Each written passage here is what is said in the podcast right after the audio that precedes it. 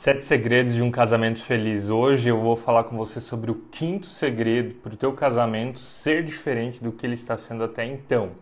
E fica ligado que para o final dessa live vão vir os melhores conselhos para você estar tá melhorando essa questão que eu vou falar hoje é aprender a resolver os problemas pequenos do casamento, aprender a você resolver os pequenos problemas da sua vida conjugal. Sabe por quê? Porque todos os pequenos problemas que a gente não resolve se tornam lá na frente grandes problemas. Todas as pequenas coisas que nós como casal não conseguimos resolver hoje, lá na frente podem se tornar grandes problemões. Deixa eu contar uma história para você, para você entender isso um pouquinho melhor. A primeira viagem que a Suzy e eu fizemos como casal, nós fizemos aqui no sul do estado, sou de Santa Catarina, para os Canyons, fica na divisa entre Rio Grande do Sul e Santa Catarina. E lá tem um canyon bem famoso, ele se chama Itambezinho, e você pode fazer uma trilha dentro dessa, desse canyon, é uma trilha guiada, ou seja, você precisa de alguém que te acompanhe, que mostre por onde é que você deve passar. E naquele dia onde minha esposa e eu a gente foi fazer aquela trilha, a gente queria fazer aquela trilha, aconteceu que o guia falou assim, ó, cuide bem do teu tênis. Veja se não tem nenhuma pedrinha lá dentro, veja se não tem nenhuma meia dobrada, veja se não tem nada que talvez no meio da caminhada possa dar algum desconforto no teu pé. Eu perguntei, ué, mas é tão normal a gente ter uma pedrinha, algum desconforto no nosso pé? Ele falou, olha só, olha só essa trilha aqui. É uma trilha de três horas de caminhada de ida, mais três horas de caminhada de volta. Nós vamos passar por meio de rachos, subir e descer lugares. E eu já tive que chamar o helicóptero no meio da trilha porque tinham pessoas que não conseguiam mais caminhar de tantas feridas que essa pessoa tinha no seu pé. Ou seja, ela não cuidou da pedrinha no começo da trilha, ela não cuidou da meia dobrada no começo da trilha. E ao longo da caminhada, aquela pequena pedrinha, aquela pequena meia, meia dobrada, aquele pequeno desconforto no pé se tornou um problemão que a pessoa não conseguiu mais continuar caminhando nem para frente e nem para trás. Olha só, é uma ótima figura para nós entendermos o quinto segredo de um casamento feliz, que é resolver os problemas pequenos. Ou seja, todos os casais têm problemas. E a gente pode classificar os nossos problemas entre problemas pequenos e problemas grandes. Mas quando a gente tem sabedoria de rapidamente intervir e tirar aquelas pequenas pedrinhas dos sapatos, quando a gente tem a sabedoria de intervir e tirar aquelas pequenas coisas que têm nos incomodado no casamento, impedir com que elas se tornem grandes, que se tornem algo fixo na nossa identidade, a gente vai conseguir caminhar como casal muito mais rapidamente, muito mais facilmente, com mais leveza.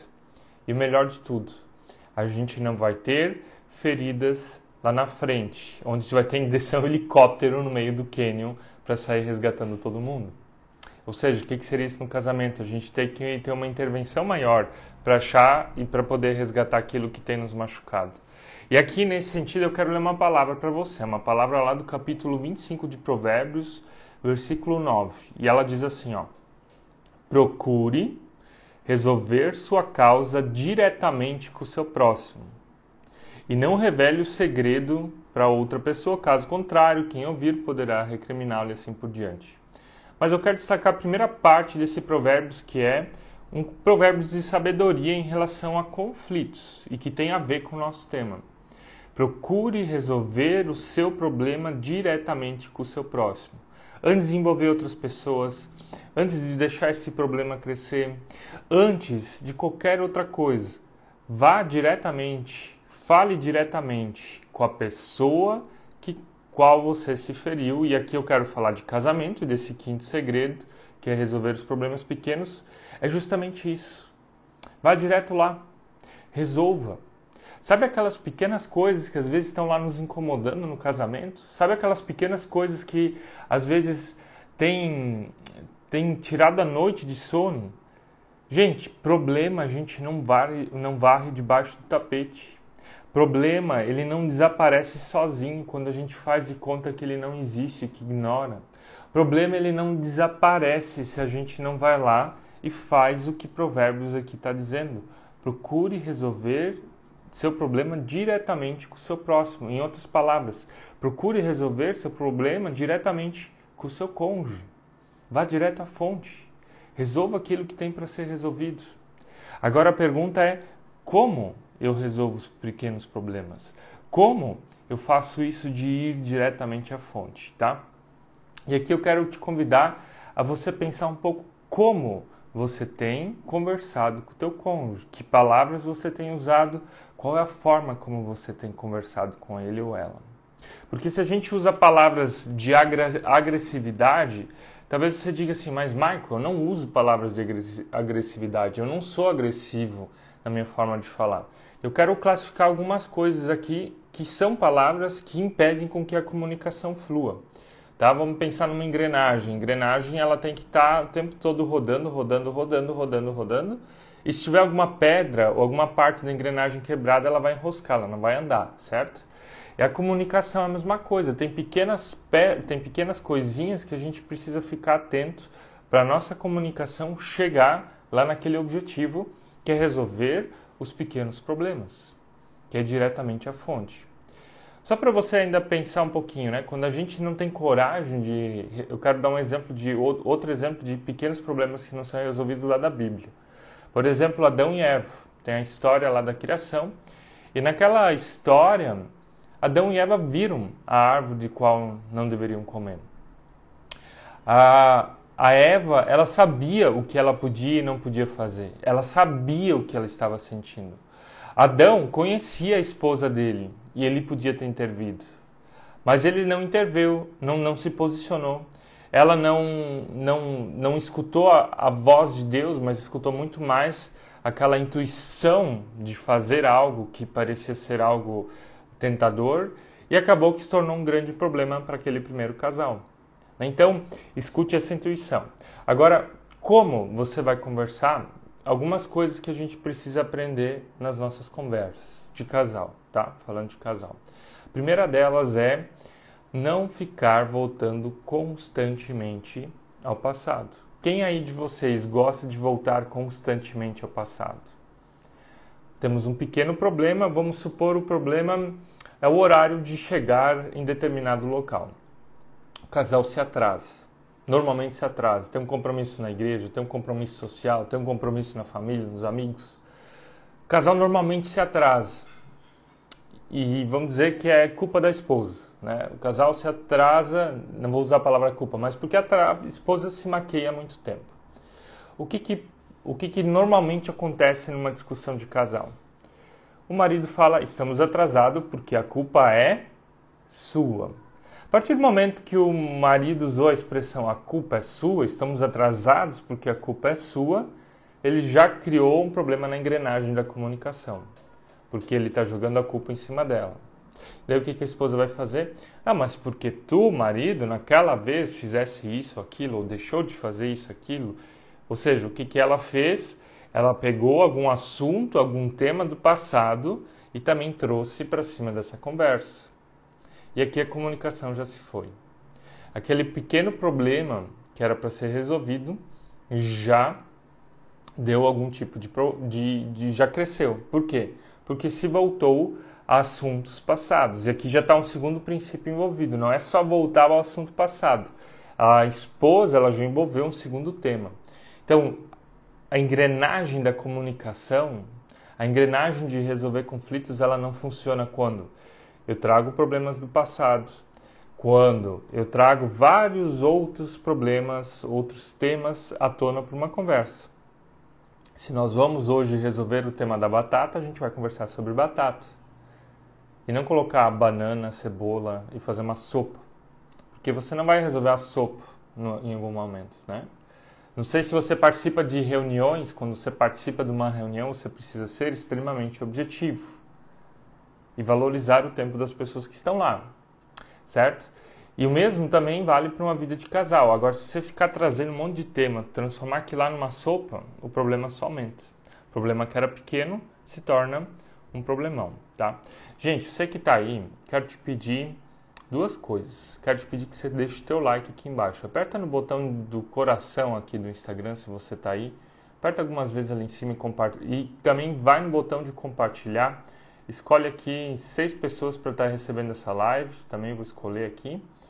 Para que mais pessoas possam estar vindo aqui. Fechou? Vamos lá então. Gente, então, trazer o passado à tona, envolver vários outros temas. E aqui entram daí vários outros pequenos ruídos de comunicação que atrapalham da gente resolver coisas simples. Por exemplo, interrupções. O outro está falando e eu vou lá e interrompo, interrompo, interrompo, interrompo, interrompo. O que, que eu falo com a minha interrupção? Eu falo que aquilo que o outro fala não é importante. E quando eu interrompo, o que, que o outro sente? O outro sente que eu não estou disposto ou disposta lá a resolver algum tipo de conflito. Eu estou disposto, disposta a dizer que eu estou certo, que eu tenho razão. Tá? Interrupções, acusações. O que, é acusação? É você falar para o outro: o problema do que a gente está vivendo é todo teu, não tem nada a ver comigo. É tudo culpa sua. Um, um, um exemplo clássico de frase de acusações: a culpa é toda sua. Alguém já usou essa frase? Eu já usei e eu sei os efeitos que ela trouxe na minha casa, no meu casamento. Tá? A culpa é toda sua destrói a comunicação. Além da, das interrupções, além das acusações, agora também vem as comparações. O que, que são as comparações? Ah, porque a esposa ou marido de tal pessoa faz isso dessa forma, mas você, você faz isso de outra forma. Gente, comparação é algo horrível, horrível. Quando eu era criança, chegava em casa e a fala que eu ouvia muitas vezes, principalmente do meu pai, vamos dizer, eu tirava uma nota 8 na escola. E meu pai chegava e perguntava: "E que nota o vizinho tirou? E que nota aquela pessoa lá tirou?" E que nota, né, ficava perguntando dos outros colegas da minha classe. Sabe como eu me sentia? Insuficiente. Poxa, pai, eu tirei 8. Quero ser valorizado pelo 8 que eu tirei. E quando a gente faz isso no casamento, a gente gera o mesmo tipo de sentimento no outro. Quando você compara o teu marido ou a tua esposa com outro marido ou alguma esposa, você faz com que o outro se sinta insuficiente. E a pior das comparações que você pode fazer é comparar a tua esposa ou teu marido com a tua mãe ou com teu pai. Vamos supor você é o marido tua esposa não cozinhava que nem a tua mãe, ou não cozinha que nem a tua mãe, e ela não vai cozinhar que nem a tua mãe, só para ficar claro. E daí você fala, porque a comida da minha mãe era dessa forma. Gente, o que, que você gera na tua esposa quando você fala, compara ela com a mãe? Insuficiência. Mesmo você, esposa, talvez falando assim, ah, porque meu pai, ele consertava e fazia as coisas dessa forma dentro da, da nossa casa. Quando você compara o teu marido com o teu pai, o que, que você está fazendo? Você está aniquilando o amor entre vocês e está gerando um sentimento de insatisfação para o teu marido. O que o marido mais quer de você, esposa, é a admiração. O que o marido mais quer de você, esposa, é a valorização do trabalho e do serviço dele. O que você, esposa, mais precisa fazer é isso e não comparar. Então, a gente falou de interrupções, a gente falou de acusações, a gente falou de comparações, tá? Que são ruídos de comunicação. Outra forma que a gente aniquila a nossa comunicação é na nossa postura corporal. O que é postura corporal? É o braço fechado. Você fica lá conversando com teu marido, tua esposa de braços fechados. Fica lá, né? Alguém que está com o braço fechado assim como eu agora aqui nesse vídeo. É alguém que está disposto a conversar? É alguém que está disposto a ouvir? Além do braço fechado, você fica com as pernas cruzadas, ou fica com a mão batendo assim em cima da perna, mostrando a tua impaciência, ou fica com a cara fechada, olhando com o olhão aberto assim o teu cônjuge. Alguém que conversa dessa forma, está disposto a resolver pequenos problemas, a melhorar a comunicação? Possivelmente não. Então pensa um pouquinho qual é a tua postura corporal na hora de falar com o teu cônjuge.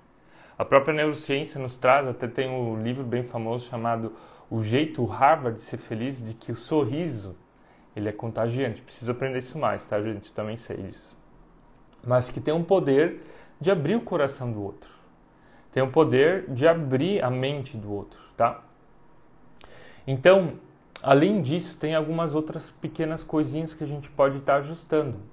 Por exemplo, você é o tipo de pessoa que fala muito e não deixa o outro falar? Olha só, quando você é o tipo de pessoa que domina a conversa e vai falando, falando, falando, falando, falando, falando, falando, vomitando, vomitando, vomitando, vomitando, e o outro só está lá te olhando, significa que isso não é uma conversa, que isso é um monólogo. Talvez você nem precisaria do outro para conversar. Então a forma como você fala também está relacionada. A, a, as palavras, a quantidade de palavras que você fala também está relacionada a isso.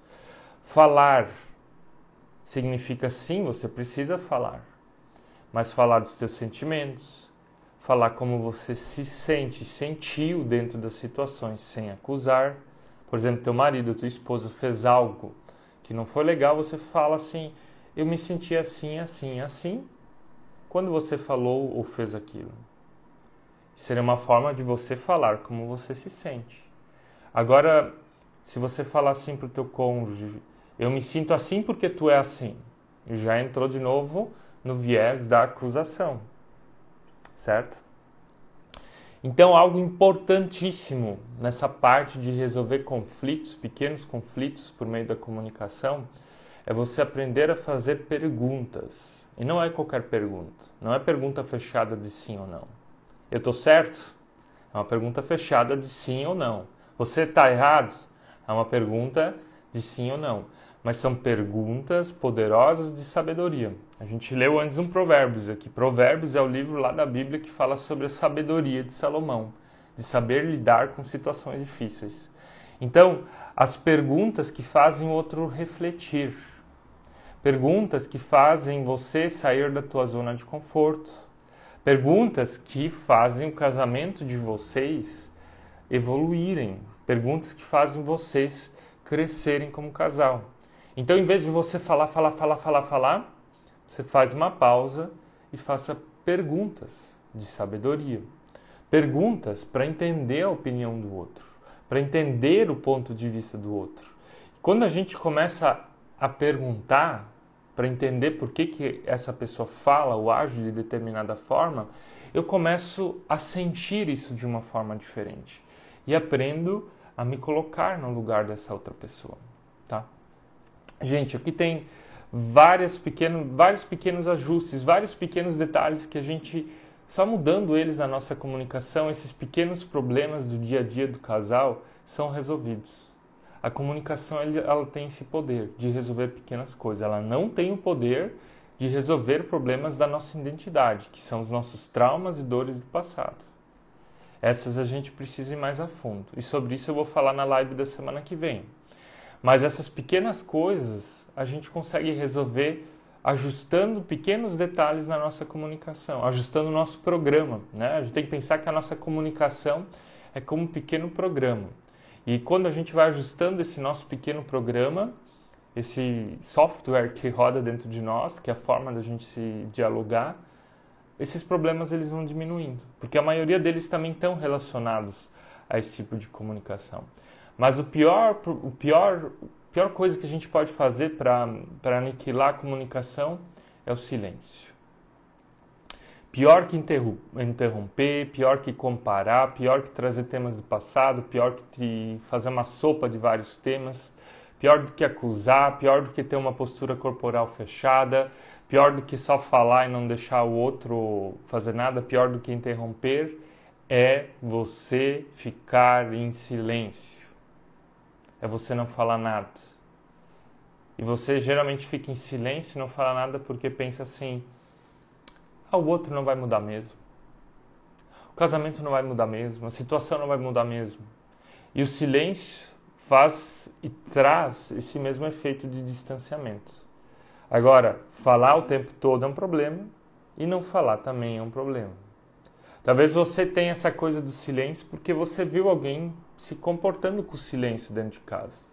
Talvez teu pai e tua mãe se comportavam com silêncio dentro de casa quando eles brigavam. Então você pega esse padrão que você tem lá da tua família de origem e replica para dentro do teu novo do teu casamento, das, das situações que você está, tá? Então eu quero chegar nos momentos finais aqui e ler de novo aquele primeiro versículo de Provérbios 25:9 que diz assim, ó: Procure resolver sua causa diretamente com o seu próximo, como ajustando a nossa comunicação. Então eu quero te convidar a isso. Se hoje você está aqui com pequenos problemas no teu casamento, problemas como chegar atrasado num lugar, arrumação da casa, rotinas, problemas de, de, de, diálogo, problemas de limpeza da casa. Às vezes são pro problemas financeiros, eu também considero, e podem ser também coisas profundas, mas muitas vezes coisas pequenas, de ajuste, de conversa. Se você está enfrentando algum tipo desse problema, resolva diretamente com seu cônjuge com uma comunicação inteligente. É o que a gente viu aqui. E é o que eu desejo para você, tá? Se você está aqui e você diz, Michael, eu preciso dar um passo além, eu preciso ir mais para profundidade, me manda uma mensagem no direct. A gente conversa lá adiante e eu vou te falar como eu posso estar te auxiliando adiante. No mais, eu te convido para a semana que vem, de novo terça-feira. É, a ideia é 6h40, hoje foi um pouquinho mais tarde. Eu acho que eu vou ter que mudar o horário, que a escola começou e é um pouquinho diferente aqui os nossos horários em casa. Mas semana que vem, de novo, terça-feira, vou colocar aqui às sete e meia e a gente a gente vai conversar sobre os problemas mais profundos, aqueles que têm mais dificuldade de serem resolvidos, que têm a ver com as nossas dores, o nosso passado e os nossos traumas, tá? Eu desejo para você sabedoria para essa nova semana, eu desejo para você sabedoria no teu casamento e principalmente que os teus pequenos problemas sejam resolvidos, que os teus pequenos problemas não se tornem pedras no sapato ao tal ponto de gerarem feridas, mas que você tire eles a tempo, para que a caminhada, para que a jornada se torne mais leve, mais prazerosa, feliz e satisfatória. É isso que eu desejo para ti. Amém?